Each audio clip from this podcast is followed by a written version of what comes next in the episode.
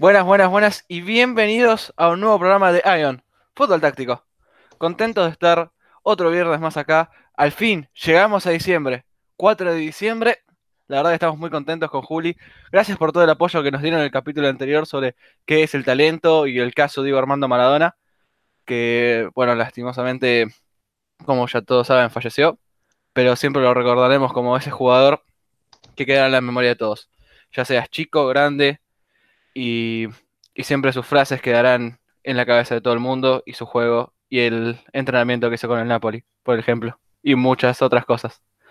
Hoy es viernes de análisis, análisis táctico, análisis del equipo. Y antes de dar una pequeña editorial, dar a conocer, quiero, quiero traerlo acá, Juli. Juli, ¿cómo andás? ¿Todo bien?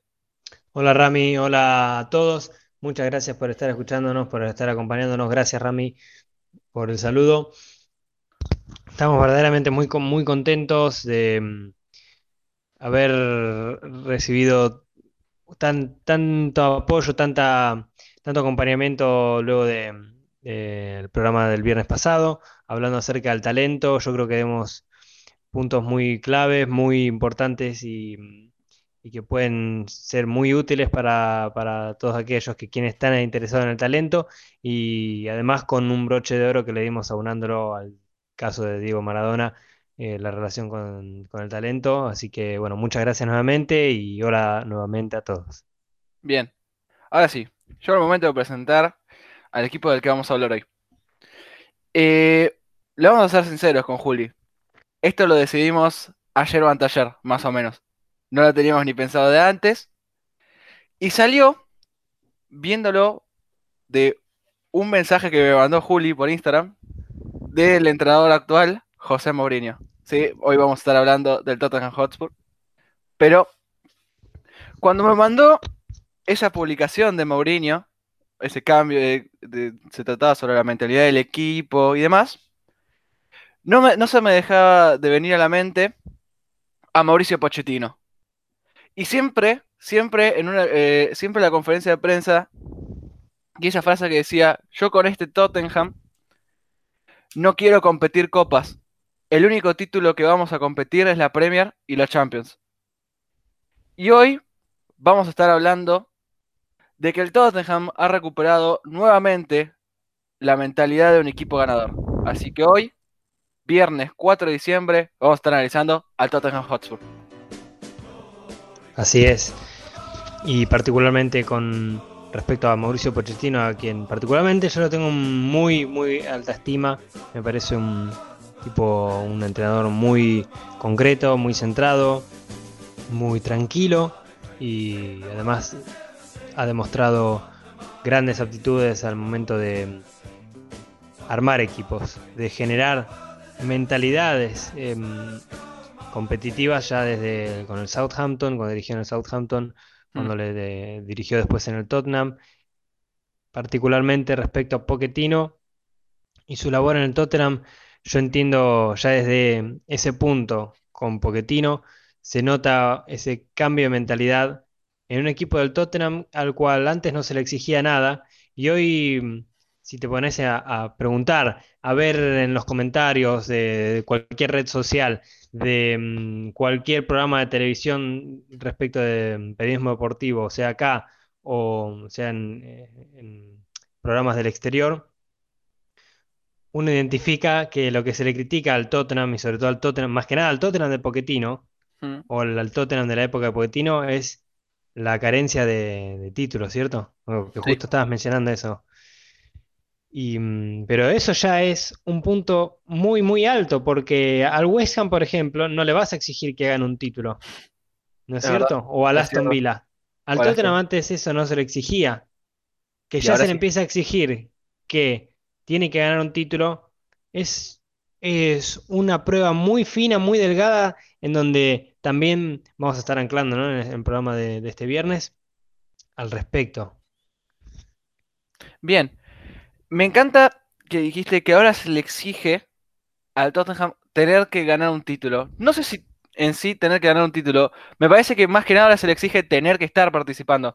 Recordemos que el último título que ganó el Tottenham Hotspur fue una Carabao Cup una Copa de la Liga en el año 2009 con José de Reyes. O sea, mucho tiempo, demasiado tiempo. Y encima una liga, una, un, perdón, una copa muy menor. Sí, una copa que mm, no, es- no entra dentro del podio de las grandes, de los grandes títulos de la Premier League, porque consideramos particularmente que el del fútbol inglés, mejor dicho, que Sí. dentro del fútbol inglés los torneos son Premier League y FA Cup son eh, los, los de vara más alta, entiendo. Los dos principales, sí. Los dos principales, sí.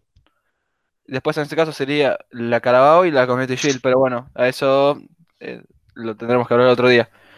Bien, eh, vamos a estar hablando ahora lo que es un poco, ya que dijimos que ahora se le exige y que antes no, pero antes el Tottenham era un equipo ganador.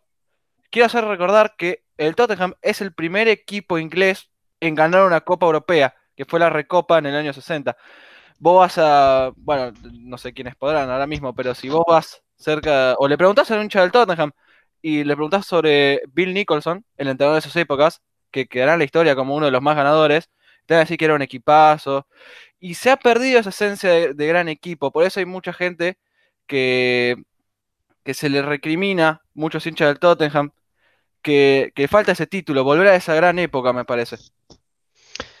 Considerando que el- es cierto, yo mientras eh, vos decías eso, Rami, estaba sintiendo completamente de que uno de los primeros títulos del Tottenham fue la, en realidad la primera que era una Europa League, si no, si mal no me acuerdo, Sí, ¿no la, cierto? sí, la Europa League. Era, la antigua, claro, la Europa League de esa época. Si Ganó no, ese si no mal torneo. recuerdo, es la primera Europa League. O sea, la Y la primera la primera, ganó. La claro. ganó el Tottenham. que bueno, no se llama Europa League en ese momento, pero es como decir que es la Europa League de, de hoy en día.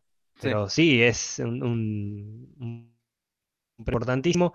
Y en el 91, no, sí, sí, sí, perdón, 91 Sí. fue que ganó un torneo local en Inglaterra. Ya estamos hablando de prácticamente de 30 años. Demasiado. Sí, Sí, mucho tiempo. sí, sí.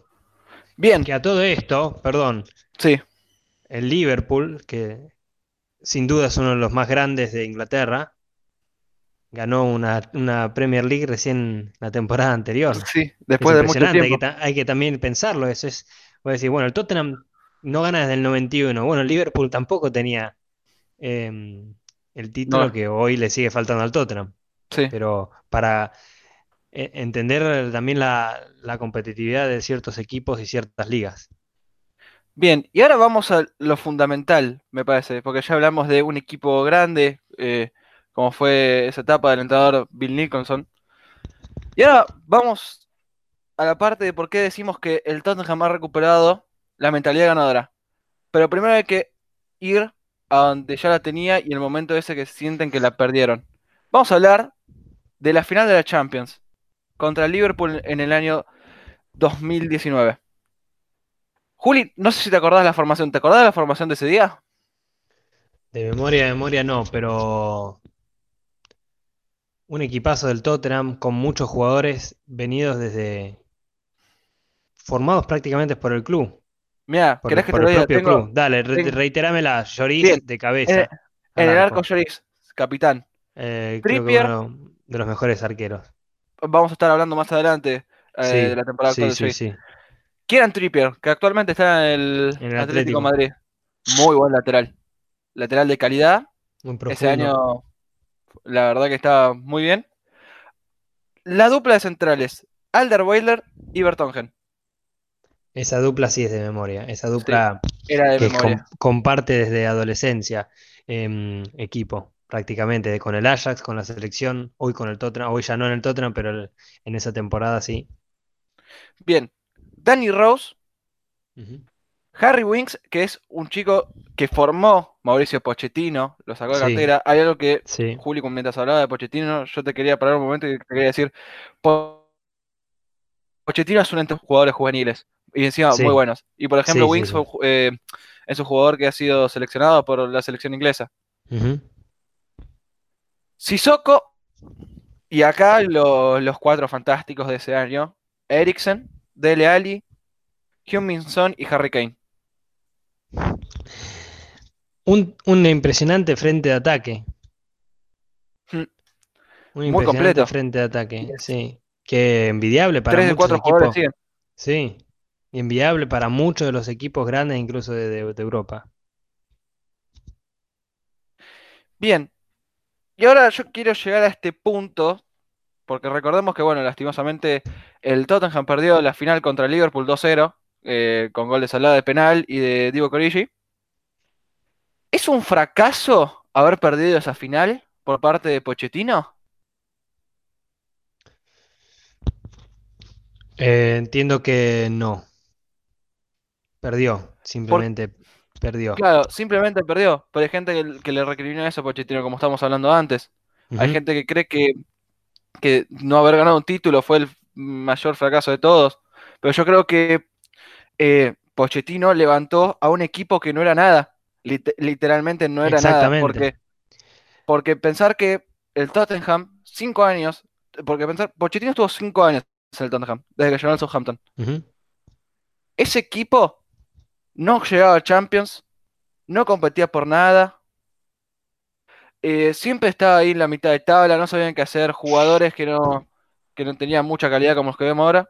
Ya Pochettino, y en cuatro años juegan tres Champions, llegan a una final, siempre competitivos, eh, estuvieron peleando Premiers, estuvieron peleando de todo, y hay gente que le recrimina eso a Pochettino. Yo no creo que sea un fracaso, y yo creo que Pochettino sentó las bases de lo que es hoy en día el Tottenham. Sentó las bases, tal cual. em, pulió todo un proyecto, un armado, una estructura que incluso le permitió al Tottenham renovar por completo su estadio, Mm. renovar su estructura en las divisiones inferiores y insistir en ese cambio de mentalidad ya iniciado con el propio Mauricio Pochettino, donde coloca jugadores muy jóvenes de entrada en, su equipo y no solo que coloca jugadores jóvenes, sino que jugadores a los que logra sostener, incluso elevarles el nivel.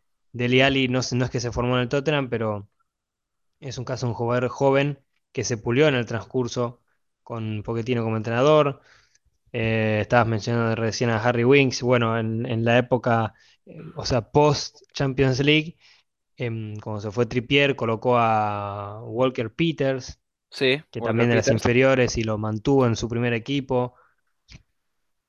Eso, eso yo creo que ese punto es en el que mm, vamos a seguir ahondando ahora en, en este viernes de hoy respecto a un proceso que hoy está alcanzando con otro entrenador, el Tottenham, una vara de la elite, de- de- sobre todo de la Premier League.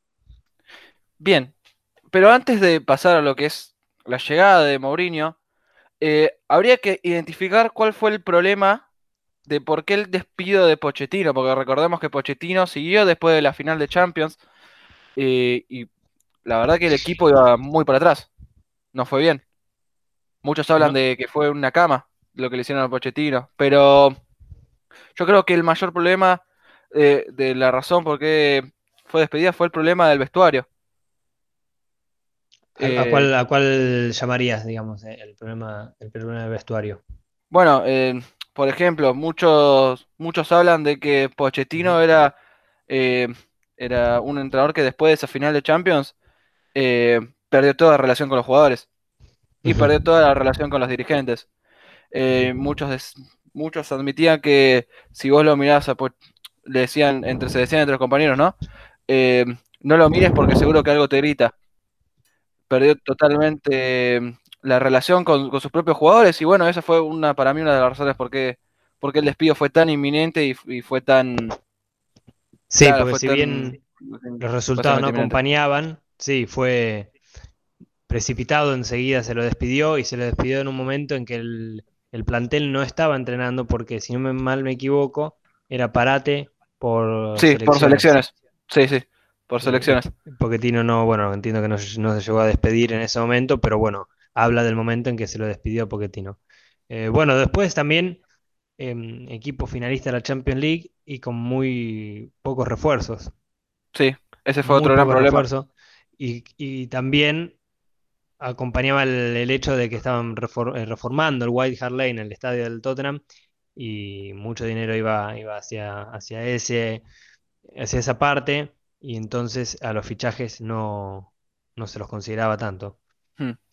Pero entiendo que no, no es que mm, solamente va por ahí el- lo que vos recién estabas mencionando del vestuario, pero tiene, sí entiendo que tiene algo que ver con la interrelación de los jugadores, es interrelación técnico-jugador, interrelación jugadores-jugador.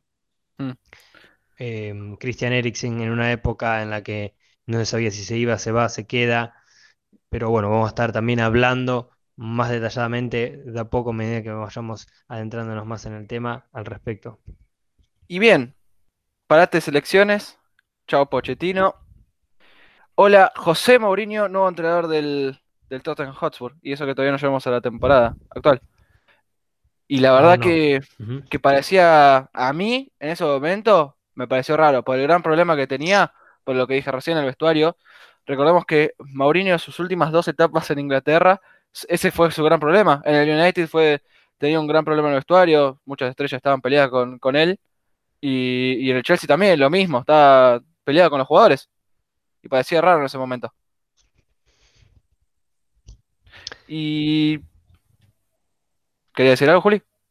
No, no, particularmente que raro el hecho contrastaba por qué y confirma a la vez en la contratación de Mourinho en cuanto a lo que estamos diciendo del cambio de mentalidad.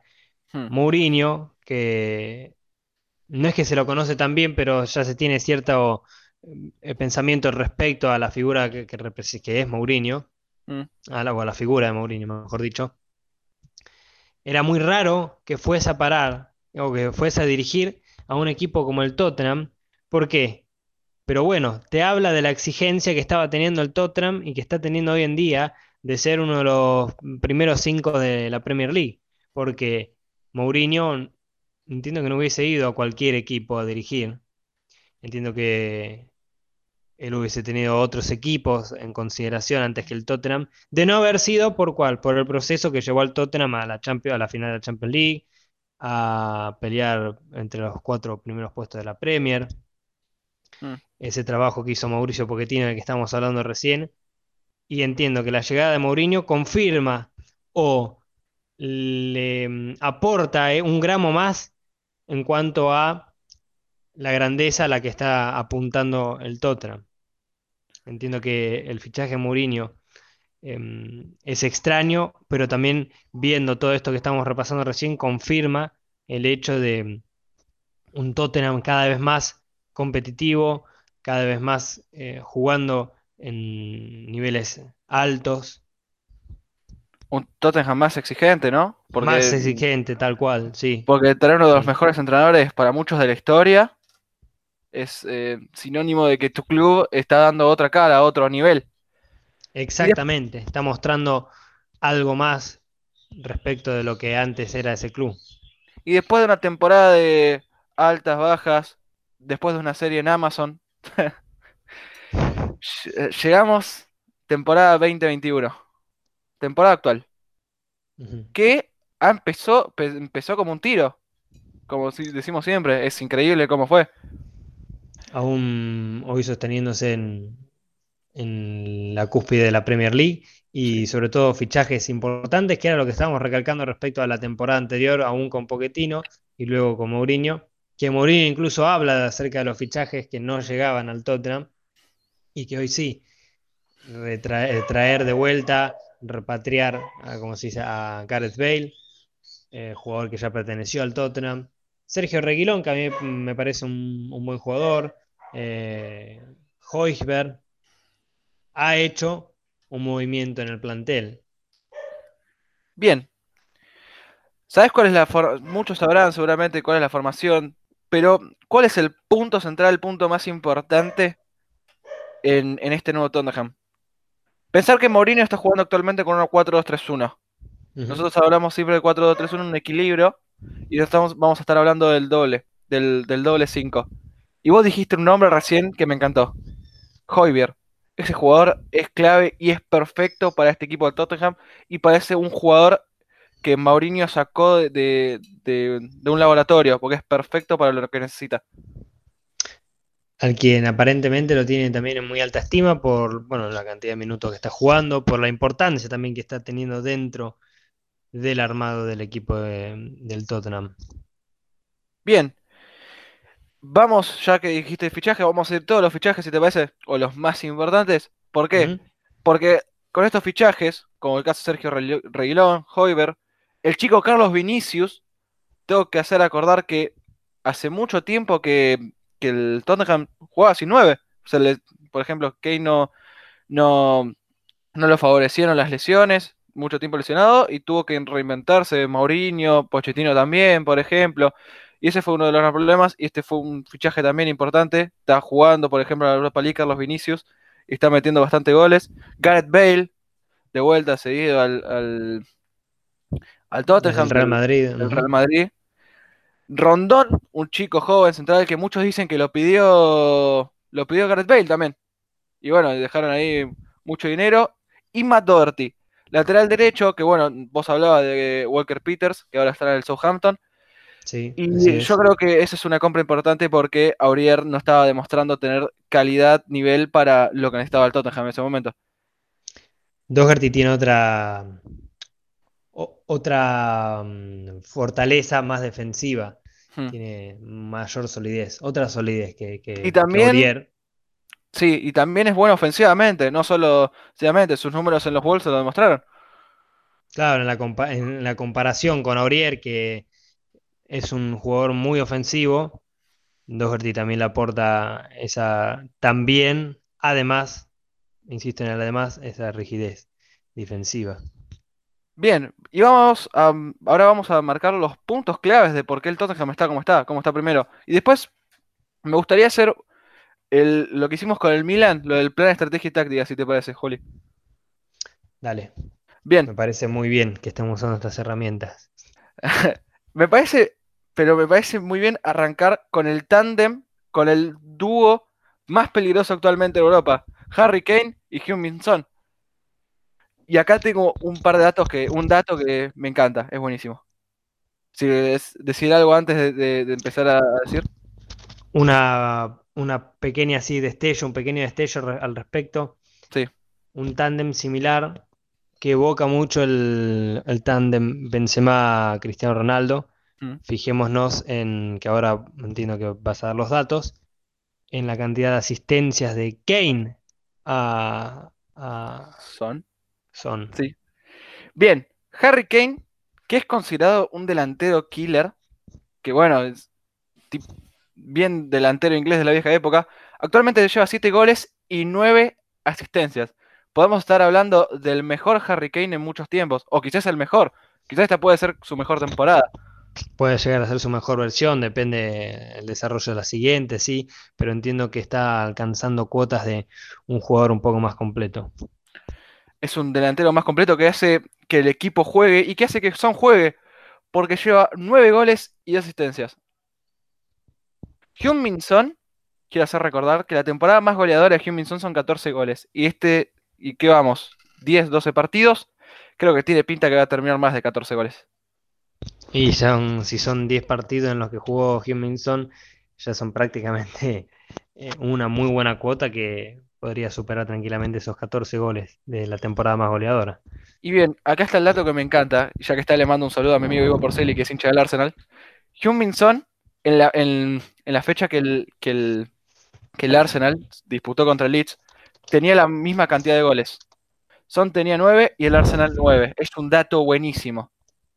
Pero, ¿por qué? Porque ahí te marca eh, cómo está un jugador y la diferencia de un equipo. Que uno va en alza y el equipo está ahí flojeando mucho. Bien, otro de los puntos que voy a marcar ahora es en Dombele, la recuperación de Tanguy en Dombele. ¿Por qué? Porque en la 4-2-3-1, ya con eh, Dele no estaba en su mejor forma y Mourinho ha colocado en Dombele de enganche y eso ha hecho que en Dombele recupere su mejor forma. En Dombele, desde que llegó Mourinho, ha sido un jugador que recibió muchos palos. Fue golpeado de todos lados, que siempre estaba lesionado, nunca estuvo a forma y todo eso por parte de Mourinho. Y ahora el técnico portugués ha dicho que él se ha ganado el puesto y lo demuestran uno de los datos que a mí me encanta, que es los regates. En Dombelé es el jugador más regateador del equipo con 27 y regatea con una efectividad del 70%. No sé qué decís vos, Juli, pero estamos viendo la, vuelta de un jugador clave y un jugador eh, muy caro y que en el equipo del Lyon, por ejemplo, eh, tenía una calidad tremenda y la estamos viendo que vuelve de a poco. Sí, un Don Belé que era casi intrascendente, que incluso no estaba jugando en esa posición en la que hoy sí está, está participando en el equipo. Y sorpresiva también por, por, eh, el cambio respecto a, la, quien ocupaba esa posición anteriormente como un jugador como Deli Ali, ¿no? Hmm. Eh, que en Don Belé haya ganado ese, puesto hoy en día, habla muy bien también de, este, de este jugador tan, como decís vos, eh, sorpresivo. Bien. Y ahora el otro punto clave que quiero marcar es Hoiber. ¿Por qué decimos que, que es el jugador clave, el jugador hecho por Mourinho? Es el 5 que necesitaba que te mantiene el sistema y encima te lo organiza. Y acá hay un dato que me encanta. Es el tercer jugador del, no solo del equipo, de la Premier League con más pases. Y muchos me dirán, bueno, pases, pero la agarra Hoiber, se la pasa al arquero y cuenta como pase. Claro, hacia dónde va el pase, tal cual. Claro. Pases cortos, 91% de efectividad. Y pases largos, 81% de efectividad. Es un dato que me encanta. O sea, literalmente el juego pasa por el 5 danés. La verdad que es muy, muy, muy fundamental. Desde Moussa Dembélé no se veía un jugador tan fundamental en el Tottenham como en es el Tottenham. Porque Dembélé eh, ocupaba un, no, no una posición eh, similar, porque también jugaba con el doble 5 en esa época con Dembélé, pero una función similar que hoy está cumpliendo Hoisberg. Recordemos que el 5 que acompaña por lo general a Hoisberg es un volante mucho más dinámico, mucho más físico, que, que estamos, estamos hablando de Sissoko, y que incluso antes, cuando jugaba en el Newcastle, Sissoko jugaba mm. por banda derecha, lo que sería un, un, tradicional 8. Sí hoy necesita que con esa dinámica que, con la que Sissoko ataca, y que ataca también muy abierto, eh, Hoichberg ocupe esa posición, ese péndulo, ese reloj, ¿cierto? Mm, sí. Bien. Eh, y bueno, vamos a la parte defensiva. También estábamos hablando de, la pareja Aldroel del Bertongen. Lastimosamente Bertongen se fue al Benfica. Se fue al Benfica, sí. Y al principio tuvo muchos problemas de temporada, por ejemplo, partidos con el Newcastle, que terminó empatando 1-1, bueno, el penal, y tener un arquero como Darlow que le atajó todo. Y el partido con el, el West Ham, que es, a mí me parece un punto clave de la temporada, porque hasta el propio Mourinho lo dijo después del partido con el West Bromwich Albion, dijo, el partido con el West Ham nos sirvió para ver qué problemas defensivos teníamos. Es más, en el minuto 82, el Tottenham había ganado 3-0, debut de Bale, todo muy lindo. Minuto 92 se lo empata con un golazo Lanzini. ¿Sabes cuánto era el expected goal del, del, Lanzini? ¿Cuánto? 0,1%. Ese 1% fue para. Sí, fue buena suerte. Sí.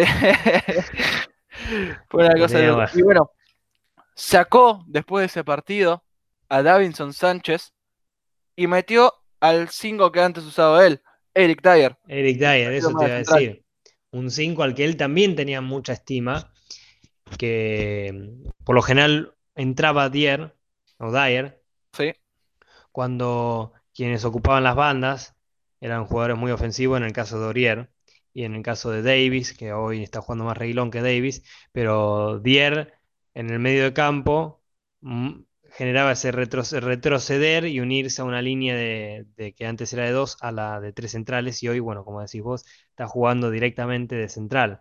No lo descartó al jugador ese que estamos mencionando que tiene tan alta estima, porque hoy Hoisberg también tiene esa importancia. Mm. Y como dijimos, Sissoko también cumple un papel muy agresivo en el, medio campo. Y bueno, optó ahora con, con Dyer, que es un jugador muy, también muy prolijo. Y bueno, esto también le sirve mucho a Mourinho porque él siempre fue un entrenador que ha querido defender cerca de su arco. Lo que te saca eh, con la salida de Davinson Sánchez es la velocidad para poder recuperar la pelota. Ahora, Alderweireld, Dyer hacen que se defiendan más cerca del arco. Hace que los centrales de los equipos rivales se adelanten mucho más y genera la contra. Muchas de las ocasiones de muchos de los goles del Tottenham han venido así. Ahora, es más, con la llegada de Dyer a la, dupla central, después del partido con el West Ham, solo ha recibido un gol en cinco partidos. Ahí te estás. Un equipo, un equipo como el Tottenham que hoy cuenta con nueve goles en contra nada más. Sí. Es un dato, la verdad que muy interesante. Y la verdad que fue una buena opción de, de Mourinho meter al 5 al cinco inglés. Y otra eh, de las cosas que queremos hablar acá fue la de la recuperación de un arquero como Hugo Lloris. Recordemos que Pochettino hacía que Hugo Lloris juegue con los pies, que ese es el mayor déficit de, de Hugo Lloris o de muchos arqueros tradicionales, por ejemplo. Sí, tradicionales, porque al Lloris lo podemos incluir en, Dentro de los arqueros tradicionales, podríamos tranquilamente mencionarlo así, sí. Sí. Y la verdad que el arquero ha empezado una forma, ha mostrado una seguridad, ha mostrado un liderazgo muy importante, que eso es lo que necesitaba Mourinho. Necesitaba el líder dentro del campo. Es más, en uno de los capítulos de Amazon que nosotros estábamos hablando, le dice, ustedes son muy buenas personas, tienen que ser más pillos. Por eso, bueno, el caso, por ejemplo, nos olvidamos de mencionar, trae a Joe Hart y todo eso. A Hoiber es un líder también, se, demostró en el Southampton. Y, y bueno, otra de, las vivezas acá de Mourinho, el día que le ganan 6 a 1 al Manchester United, la roja de, de Martial creo que era, ¿no? Sí. La sí, sí, no, pensé que estabas hablando de, otra contra el Everton. Sí, no, pero acá estaba hablando de la de Marcial, sí, sí. Sí, la de Marcial que, bueno, que la Mela finge un poco la roja Igual ese partido lo hubiera ganado el Tottenham, estoy seguro, porque lo estaba desarrollando por arriba. Y, pero eso fue una viveza y fue algo que Mourinho le consiguió meter en la cabeza de los jugadores.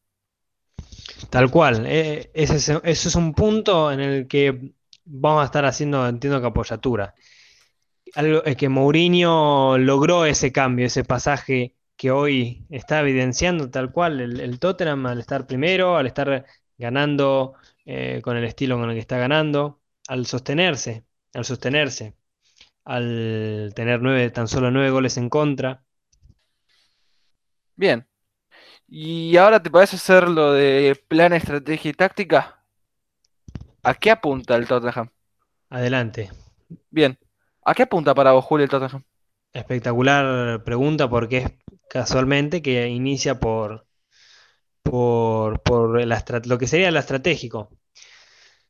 Em, tal cual como vos decías, Rami, de respecto del documental que hay hoy en, Amazon que se llama All or Nothing, que bueno, ya lo hicieron con el Manchester City en la época que salió campeón rompiendo el récord de puntos. Hoy lo están haciendo el Tottenham. Eh, bueno, incluso ya se, ya se estrenó, se puede ver tranquilamente. El de Leeds también, ahí está en Amazon, que es muy recomendable. Sacó la segunda temporada. Sí, muy buena. Sí, sí, sí, sí, sí, de varios equipos ingleses. Se prestan un poco más que otros quizás también, y eso, Mourinho habló al respecto de tener todo el día las cámaras de Amazon en todos lados, literalmente, porque yo vi algunas escenas, un capítulo entero incluso del documental, y están literalmente en todos lados, están en el vestuario, están en el despacho de Mourinho cuando habla con jugadores, está en el campo de juego, en el, en el campo de entrenamiento, perdón eh, en, las mañanas cuando entran, le hacen entrevistas. Está muy, muy bueno el documental y basé varios puntos también de lo que yo, quería escuchar directamente a Mourinho. Al, hablar al respecto de, su Tottenham, de a ver qué, porque uno puede, lo ideal no es que suponga cuando uno dice, bueno, ¿cuál es el plan de, de tal equipo, porque no es cierto, vos mm. podés llegar a suponer, pero si no lo sabés, eh, viste, entras en ese terreno de suposición. Eh, hoy con Mourinho, y esto eh, va respondiendo a la pregunta que hiciste, ¿a qué apunta hoy el Tottenham? Recordemos que mencionamos el plan de estrategia y táctica, la estrategia aplicada para jugar contra un rival, o sea, la aplicada para cada partido, cada fin de semana, la cual varía, y la estrategia que implica al Tottenham constantemente, em, día a día, en cada entrenamiento, en cada ejercicio, aparece, em, aparece esa estrategia que tiene que aplicar el Tottenham para conformar lo que es el el Tottenham para ser el Tottenham. Em, si te parece, Rami, tomo como hipótesis esa pregunta que hiciste de em, a qué apunta el Tottenham, que Sí. es, es muy clara también, porque a qué apunta va directamente relacionado con el objetivo. ¿Cuál es el blanco? Eh, pa- para, viste que al blanco le tenés que apuntar. Bueno, ¿cuál es el blanco que apunta al Tottenham? Hablamos de hoy, el título de, de nuestro programa del día de hoy es nuevamente una mentalidad ganadora hablando del Tottenham. Mm. Yo te tengo que preguntar, por ejemplo, ¿por qué creerías que el Tottenham cambió de, menta- cambió de mentalidad? Preguntándole también a la gente, ¿no? Porque está bueno que también que interactúen al momento cuando subimos una historia en Instagram y hacemos la pregunta, porque, bueno, vas a ir guiándote en- a lo largo del programa y decir, bueno, a ver si eh, opino lo mismo, considero, considero lo mismo, veo lo mismo que están viendo ustedes, en en referencia a Rami y yo. Ujú. Mm. ¿Por qué cambió de mentalidad, me decís? ¿Por qué, que- por qué, eh, digamos, considerás que, que el Tottenham cambió de mentalidad respecto a, al, al cambio que hizo de la temporada anterior? Eh, yo creo que, bueno, los fichajes, la cara de Mourinho, la experiencia hizo que, que un equipo como el Tottenham dé una nueva cara y que busque al fin eh, lograr un campeonato. Uno puede decir tranquilamente que hoy el Tottenham tiene ese hambre de lograr el campeonato, por lo menos la Premier League. Hmm. Eh, el fichaje de Mourinho es un indicio, los fichajes en los jugadores es un indicio, son todas esas señales que indican que a lo que está eh, no apuntando, porque apuntar indicaría la estrategia, a donde está queriendo alcanzar, a donde está queriendo llegar el Tottenham. Sin duda, apostamos a que podría ser eh, la obtención de la Premier League. Y con esa obtención de la Premier League lo que vendría sería una consagración de un proyecto largo que está teniendo ya el Tottenham, bastante largo, porque si bien recalcamos la importancia de Pochettino en, en- el proyecto, ya la configuración de ese proyecto que es el Tottenham viene un par de añitos atrás, porque la consideración de las divisiones inferiores ya te habla de un proyecto que lleva varias, va- varios años eh, en carpeta, digamos. Bien. Estamos recién, recién estamos indicando señales de por qué el Tottenham habría cambiado de mentalidad.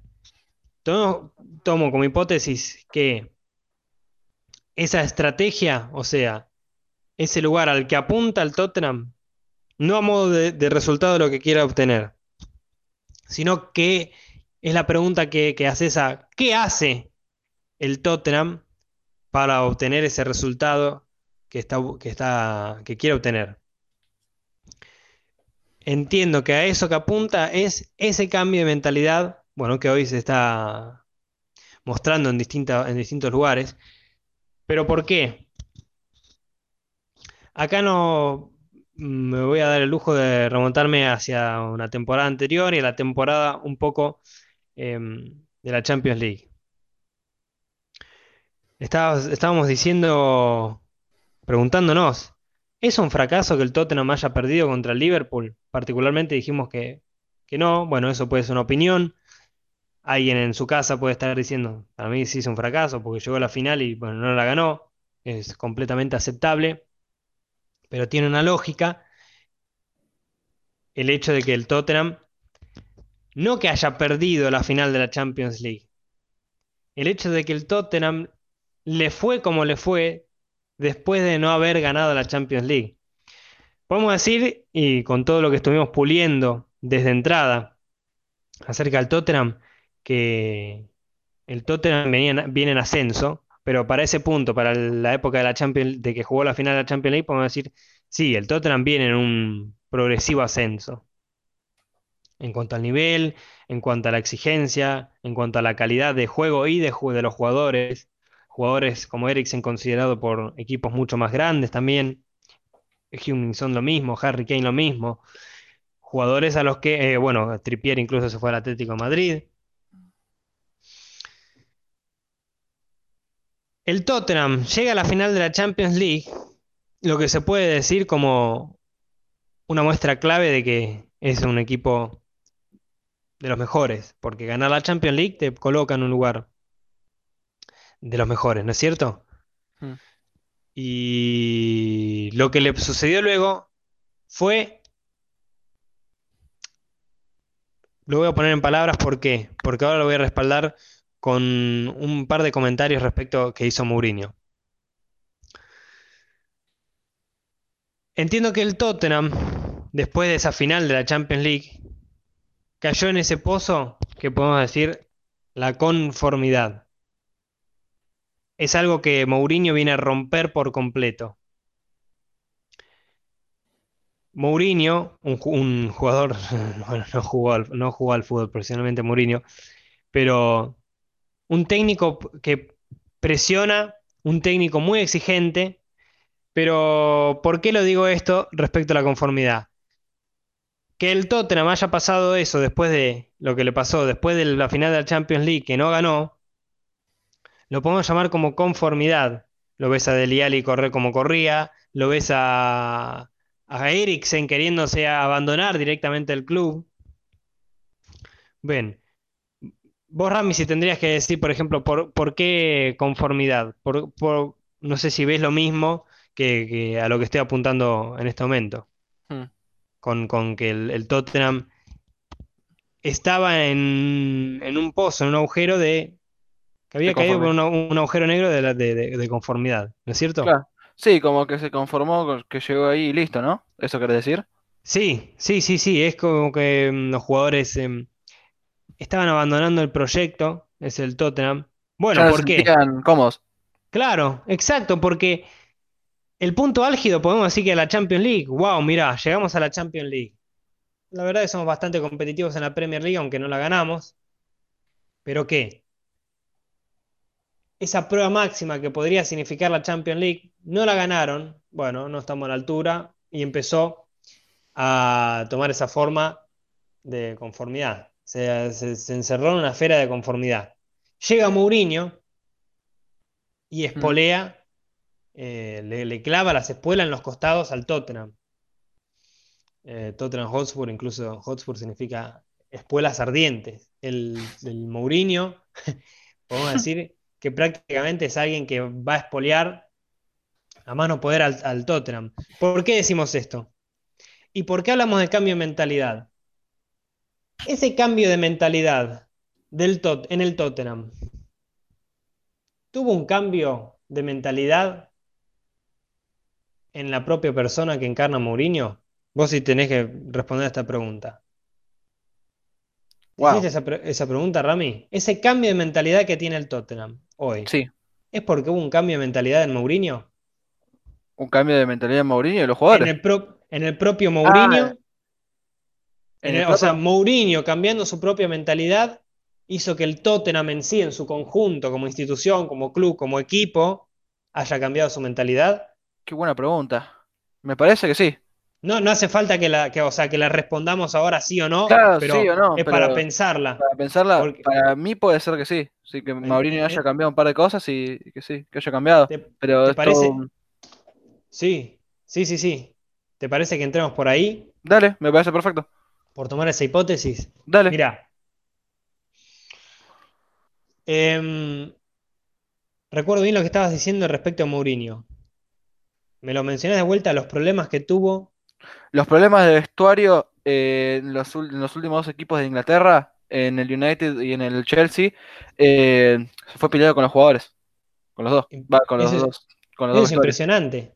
Y Sí. vos estabas mencionando casualmente la sorpresa que te dio, ¿no? Que nos dio a todos, incluso que Mourinho hubiese llegado al Tottenham después de que, de que Mourinho, de que después de que Pochettino se hubiese ido en similares condiciones, ¿no? Porque estábamos remarcando que Pochettino, ¿por qué se lo echó? Bueno, no acompañaban los resultados. Bueno, la verdad que el equipo ya necesitaba un cambio. Viste que hay a veces que, eh, incluso pasó con el Madrid, que el equipo necesita un cambio de jugadores, de entrenador, caras frescas. Bueno, pero eh, estabas haciendo hincapié en ese punto de que, y una de las claves por las cuales Pochettino fue, eh, se lo echó del Tottenham, fue Sí. por su eh, distanciamiento Con los jugadores. Con los jugadores, su, su, mm, no agresividad, pero podemos decir casi que sí, de su, su distanciamiento respecto a los jugadores, bueno, respecto de la directiva, pero particularmente los jugadores. Si llega alguien, Mourinho, que venía de tener problemas, si no similares, idénticos,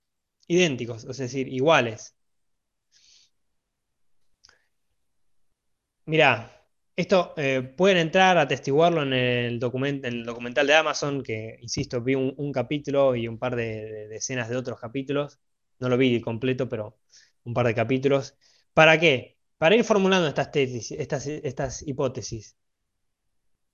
El cambio del Tottenham hoy, una hubo una nueva mente generada por Mourinho en sí para que se plasme de después en el Tottenham. Recién estabas mencionando que Mourinho, como un técnico que le gusta defenderse cerca de su arco, otros caracterizarían como un técnico defensivo. Bueno, acá no, no andamos en ese tema, es ofensivo, es defensivo. Y la verdad que en el fútbol necesitas defender y necesitas atacar. Es decir, necesitas ser defensivo y ofensivo. No es que puede existir una dialéctica y en tanto existe una dialéctica, sos defensivo, sos ofensivo, eh, esa dialéctica, dialéctica hace que te pierdas y hace que pierdas partido. Soy un técnico defensivo.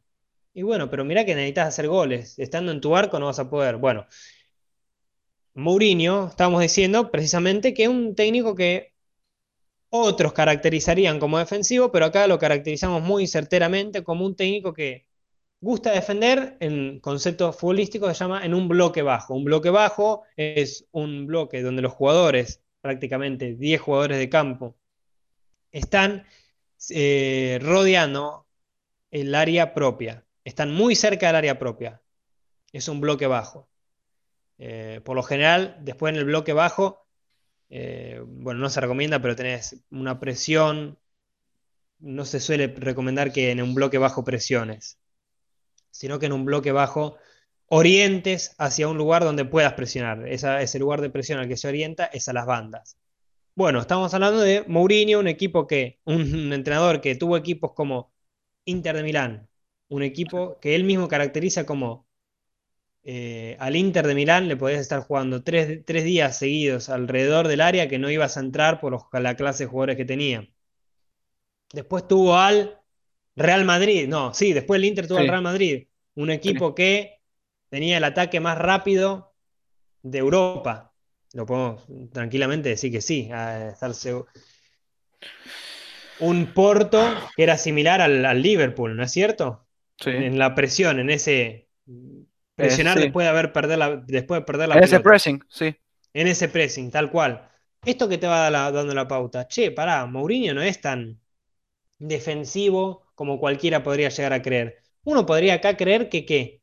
Mourinho es un tipo que cambia la mentalidad acorde al club al que llega. Y el club que llega cambia la mentalidad conjunto con él. Conforma una mentalidad conjunta, el equipo y Mourinho. Porque vos decís, Mourinho tiene su manual, estamos todos de acuerdo. E incluso está esto de la periodización táctica que podríamos hablar un viernes. Periodización táctica, ¿qué es la periodización táctica? Es una metodología de entrenamiento que es muy usada por Mourinho, prácticamente eh, la patentó él más o menos, pero bueno, no. Eh, pero para otro viernes podemos hablar de la periodización táctica. Bien, estamos diciendo el cambio de mentalidad de Mourinho. Mourinho, que se lo puede caracterizar de defensivo, primer partido con el Tottenham Hotspur, vestuario del entretiempo. Acá pongo claramente palabras que incluso estaba escribiendo mientras escuchaba el documental. Era imperioso para Mourinho poner desde entrada un límite, un corte a la conformidad, a, a, lo conformes que estaban algunos jugadores del, del, Tottenham. Que esto incluso, no sé si lo viste Rami en la parte del documental, que juegan contra el Manchester United, pierden, Sí. Mourinho les pasa la filmina de, bueno, a ver, alguien dígame qué, qué, pasó acá. Nadie sabía qué pasaba. O sea, entendían que algo estaba mal, pero no entendían qué pasaba. era como que estaban desganados, era que otro, sentían que otro, bueno, eh, como cierta vagueza, no, bueno, eh, yo no ocupé esa posición para ir a presionar, quizás la va a ocupar otro, pero no sabían darle, conceptualizarlo en palabras. Mourinho sí. Sí. Llega el primer partido y arrancan ganando 2 a 0. Estoy hablando de la temporada anterior, pero lo considero fundamental porque precisamente desde ese momento empieza a construir esa mentalidad en el cambio de él y que se va a plasmar después en el Tottenham paso a paso y que hoy ya es prácticamente una realidad ese cambio. ¿Por qué? Venía ganando 2 a 0 el Tottenham. Vos, Rami, si tenés que decir, bueno, si es efectivamente un entrenador defensivo, Mourinho, Sí. ¿qué hubiese hecho ahí en ese caso un, de- un entrenador defensivo? Al estar Claro. ganando en el primer tiempo 2 a 0 en la Premier League, con un equipo con la calidad del Tottenham, entra al vestuario y ¿qué dice? Caruso Lombardi diría que se metan todos dentro del arco. Precisamente yo, yo mm, mirá, me pareció oro escuchar en ese vestuario lo que dijo Mourinho después. Mm. E- e- Es, es impresionante, es tal cual, vos, vos lo dijiste. ¿Qué pasa? Un, un entrenador, alguien que le presuponés que es defensivo, ¿qué pensás que puede hacer ante un 2 a 0 a favor? Todos atrás, defender cerca de nuestra área. Ya. ¿Sabe lo que dijo Mourinho?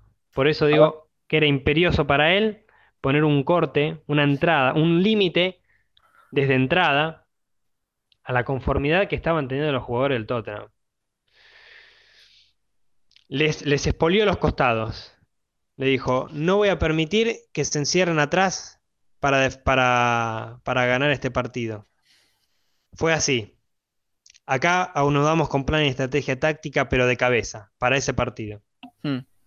El plan de Mourinho. Bueno, no solo ganar. Ganar contundentemente ese primer partido de su era, de su nueva era en el Tottenham. Contundentemente. Estrategia para eso, ¿qué consideró necesario en el entretiempo? Fue, no nos tienen que hacer goles. Mourinho eh, dijo que no quería que le hagan goles. Quería mantener el arco en cero. Ahí está, vos decís, querés mantener el arco en cero. A un técnico que le presupones que es defensivo, ¿qué decís que hace? Todos Todos atrás, a defender, ¿no? Sí. Bueno, no, Mourinho dijo, para que no nos hagan más goles, tenemos que hacer más goles nosotros. ¡Pua! Terrible. No, Vos hubieses, presu- eh, vos, no sé, suponías que, que un tipo que supuestamente es defensivo vaya a decirles, para que no nos hagan goles, tenemos que hacer goles. Eso marca una estrategia, un a dónde apuntó Mourinho, un cambio de mentalidad, o sea, estrategia propia, estrategia del Tottenham y estrategia contra el rival. Estrategia del Tottenham, cambio de mentalidad. A donde tenía que dirigirse el Tottenham para obtener lo que querían obtener era cambiar la mentalidad, no solo del Tottenham, sino que Mourinho mismo. En otra circunstancia hubiese dicho, tú te atriqui, tú te atriqui, vamos a pegar patada y eh, de acá no sale nadie, ¿eh? No nos entran un gol porque no nos pueden patear. Bueno. Y estrategia contra el rival del Tottenham fue no hacernos gol, no nos tienen que hacer goles. Arco en cero. Bueno, ese partido terminó 3 a 2, Mm. pero bueno, pero ¿qué voy a decir? La táctica. Estrategia de ese partido, no nos tienen que hacer goles ahora cuando tenemos la segunda parte. Táctica, Mm. ir a hacer nosotros los goles. ¿Por qué? ¿Por qué digo que eso en táctica? Porque eso puede ser tranquilamente modificable, es negociable. Eh, porque podían defender tranquilamente en un bloque bajo, presionar en zona alta, bueno, mm, millones de maneras, millones de, fórmulas, pero lo que optó Mourinho fue que no nos hagan goles, estrategia, táctica, ir a hacer los goles nosotros, seguir haciendo goles nosotros y em, eh, defender la pelota parada. Les tenía prohibido que les hiciesen goles de pelota parada. ¿Y qué dijo? Ya anudó algo. Si nos hacen goles de pelota parada es porque no nos comunicamos y perdemos concentración. ¡Pua! Ahí está. Mourinho en dos segundos resolvió, El problema. más que le hicieron un gol de pelota parada en ese partido y le hicieron dos goles, y ellos ganaron 3 a 2. ¿Pero por qué? Porque esto es clave. Mourinho venía de tener problemas en la comunicación con el vestuario del Manchester United, el Chelsea, eh, comunicación con la directiva, sobre todo la del Chelsea. Sí. Eh, ¿qué más dijimos?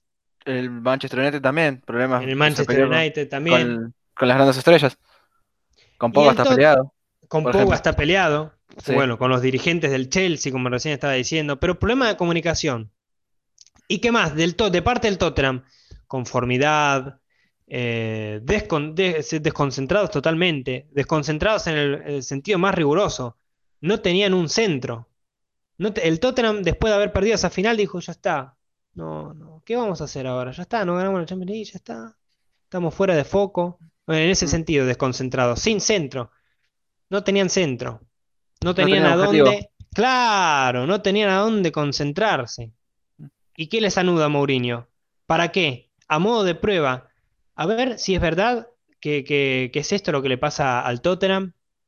Si nos hacen un gol de pelota parada, es porque no nos comunicamos y no nos concentramos. Le hicieron un gol de pelota parada, listo, ahora ya sé qué es lo que tengo que hacer.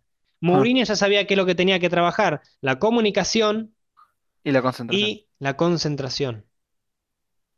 Es genial. Es, es, un punto en clave. Hoy lo ves a Mourinho y al Tottenham en, primer, en primera posición. Y acá viene la parte de la comunicación, que está también en el documental de Amazon. Lo primero que hace es hablar con todos los jugadores individualmente. Y voy a poner uno de los casos que recién mencionamos, que un volante central que ahora está jugando de defensor central. Hablo de Eric Dyer. Eric Dyer no venía de jugar con Pochettino. Y a lo que acude Mourinho es a solventar disolver sus problemas en la comunicación. Lo llama Dier al despacho y empiezan a hablar en portugués. Esto ya te da una muestra clara. Y Mourinho le queda cómodo hablar en portugués, por eso lo habló en portugués. Sí, pero Dier jugó en Portugal. De, ahí a que hablase Dier en portugués podía pasar, podía no hablar en portugués, pero bueno, lo que sea. Uno puede decir, y le habló Mourinho en portugués a Dier porque le quedaba cómodo. No. Le interesaba esa comunicación. Si Dier mostraba esa voluntad de comunicarse en portugués, Mourinho lo podía considerar concretamente, como sí, porque mostraba el tipo de personalidad de Dier también.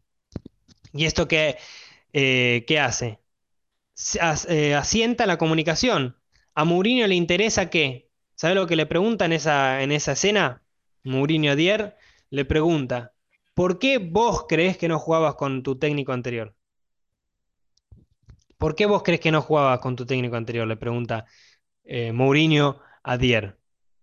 Porque yo puedo suponer millones de razones, puedo imaginarme las razones por las que vos no jugabas con Poquetino, pero quiero que me lo digas vos. Tac, ancla, hace un ancla ahí. Mourinho le pide que se comuniquen con él, en este caso con Dier. Después es el caso con Deli Ali, le pregunta, uno puede decir, Mourinho es un tipo que presiona, que exige demasiado. Adeli Eli dijo lo contrario, yo no te voy a exigir. Es más, no esperes que, yo te exija, quiero que te exijas vos. Acá lo ponen Deli Ali como ah, ah, su decisión de qué es lo que va a hacer. Bueno, ¿vas a exigirte? Si te exigís o no te exigís, estoy viendo qué es lo que estás queriendo hacer, le dice Mourinho. Estoy viendo hacia dónde apuntás y si te puedo considerar parte de mi equipo. Deli Ali, siguiente partido mete dos goles, el otro partido mete un gol. Bueno, eh, disuelve esos problemas en la comunicación, Mourinho. Problemas por falta de comunicación. Problemas en global. Un, problema en la comunicación, no de la comunicación. Un problema en la comunicación tenía Mourinho con sus jugadores que ya desde entrada, en el primer partido, en el entretiempo del primer partido con el Tottenham, Mourinho ve eso y actúa con eso. Entonces creo que queda completamente respondida esta pregunta, de, eh, considerando el plan, estrategia y táctica en el Tottenham. Eh, ¿Qué decís vos, Rami? Que con, ¿Cómo lo considerás? ¿Vos ves algo distinto respecto del plan, estrategia y táctica? ¿Algo, algún, ¿Algún breve detalle que quieras decir o algo que quieras recibir respecto de la estrategia y la táctica? Te, te iba a preguntar, hablando después de todo esto del plan, estrategia y táctica que, que salieron de ese pozo de conformidad, ¿lo ves campeón este Tottenham? Esta pregunta me encanta porque y nos las tenemos que, ver, ¿eh? Ahora nosotros tenemos que apostar. A este Tottenham lo veo campeón de la Europa League. ¿De la Premier, no?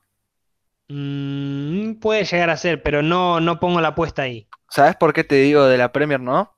¿Por qué? Pensá que vos mirás los otros equipos y a mí me hace acordar al Leicester City campeón. Pensá en esto. ¿Por qué crees que salió Yo pensé en la situación. Eh, similar, exacto. ¿Por qué? Los Porque, demás, en esa época los demás equipos habían caído en pensá, picada. Que incluso, perdón, se le había sí, dicho que cuando el Leicester salió campeón, el Tottenham tenía que haber aprovechado esa temporada más que nunca porque se habían caído. Pará, pará, pará, porque me diste sí. un punto. Ahora se- seguís, pero no, es cierto. ¿Por qué apostaría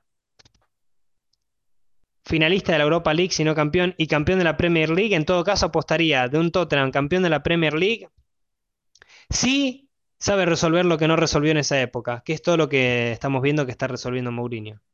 Si Claro, resuelve eso y si sigue por el camino que recién anudamos con plan, estrategia y táctica, yo lo veo campeón al Tottenham de la Premier League. pensá en Sí, esto. Yo ter- sí. termino mi parte. ¿Por qué tiré Sí, sí, sí, perdona, Leicester? pasa que justo No, no, lo, había pensado y tenía que decir esa parte. Pe- Pensá en esto. ¿Por qué? ¿Cuáles fueron las razones que salió campeón Leicester? El Tottenham no le llegó, empató con el Chelsea. El Chelsea se bajó.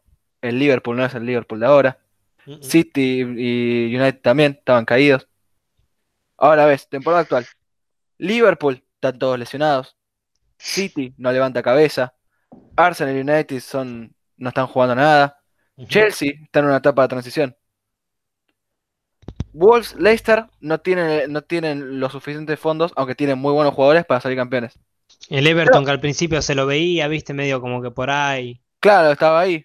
Pero hoy, No, bueno, se disolvió un poco, sí, se diluyó. Este, yo creo que en muchos años esta va a ser la, la única oportunidad o la oportunidad más cercana de Tottenham De para oro. poder salir campeón de la Premier. Mm, Esta es la oportunidad por- de oro. Una oportunidad de oro, sí, sí, sí, sí, sí, sí, como su escudo, una oportunidad de oro.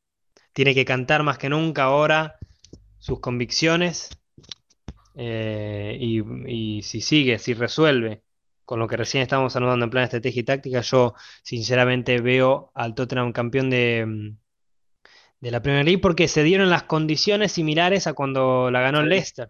Y encima, esta no es cualquier liga. Esta es una liga en medio de una vuelta de una pandemia mundial. Además, Recordemos que los últimos campeones de la Premier, Liverpool City, terminaron todos con más de 90 puntos. Esta liga no tiene pinta de terminar con más de no, de 90 terminar puntos. con no, no, no, tal No. cual, tal cual. Ya desde entrada, el Liverpool y el Manchester City, cuando ganaron esas ligas, tenían un colchón enorme de puntos. Sí, claro. E- Esta liga no va a terminar con, con 90 puntos. Otra razón más porque creo que el, que el Tottenham puede salir campeón. ¿Y por qué? Porque este Tottenham, aparte de tener jugadores de calidad, tiene los equipos campeones que tienen. ¿Cómo se mantienen 38 fechas? Los 11 jugadores no juegan las 38 fechas. No, Tiene- un- Tiene Sí, reemplazos. Tiene reemplazos. Tiene un, e- un equipo que, que puede mantenerlos ahí.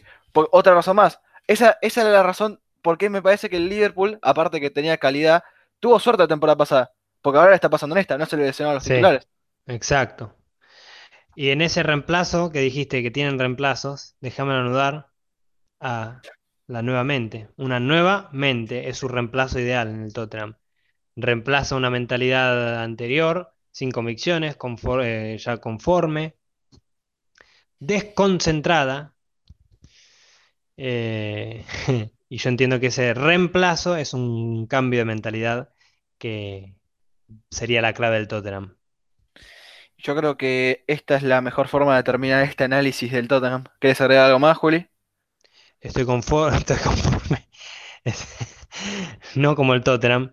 Estoy eh, muy contento, muy alegre por esta, por este programa que hicimos hoy y entiendo que es una gran conclusión, un gran cierre para el análisis de- que hicimos este viernes. Bueno, les agradecemos todos por haber llegado hasta acá. Gracias por el apoyo que nos dan Habrá que ver, habrá que ver si estamos conformes después de escucharlo una vez subido a Spotify, pero bueno, Ah, bueno, eso, Eso, eso bueno, se eso, trata, eso no lo decimos nosotros. de Esperemos eso que se trata la mentalidad, el cambio de mentalidad en todo caso. Mentalidad ganadora. Bueno, Gracias. Les agradecemos otro viernes más por estar acá. Los veremos el próximo viernes de Conceptos Tácticos. Hasta la próxima. Chao, chao.